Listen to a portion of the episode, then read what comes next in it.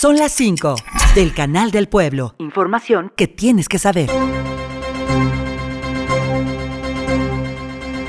Entre flores, danzas, ofrendas, gastronomía y artesanías, continúan las festividades del Chantolo 2023 desde la Huasteca hidalguense. Este miércoles, el gobernador del estado, Julio Menchaca Salazar, realizó un recorrido por el centro ceremonial más grande del país. Además, visitó las ofrendas y probó la comida tradicional de la región. El pasado 16 de octubre, la Secretaría de Salud de Hidalgo inició la vacunación para la temporada invernal, misma que culminará el 31 de marzo del 2024.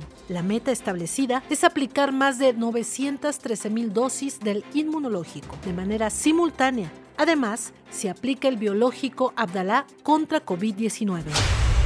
Y de acuerdo con el Observatorio Estatal de Lesiones, en los meses de septiembre a noviembre de este año, los siniestros viales se duplicaron en Hidalgo de 15 a 32%, donde los grupos de mayor riesgo fueron los hombres de entre 20 y 29 años de edad.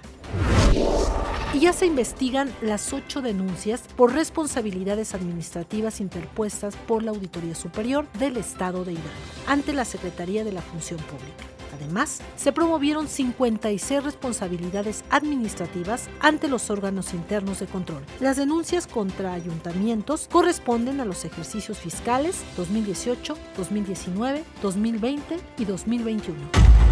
Mientras tanto, el Consejo Nacional y Estatal de Población, en coordinación con el Fondo de Población de las Naciones Unidas, convocan a infantes y jóvenes a participar en el Concurso Nacional de Dibujo y Pintura Infantil y Juvenil 2023, informó Sandra Rojas González.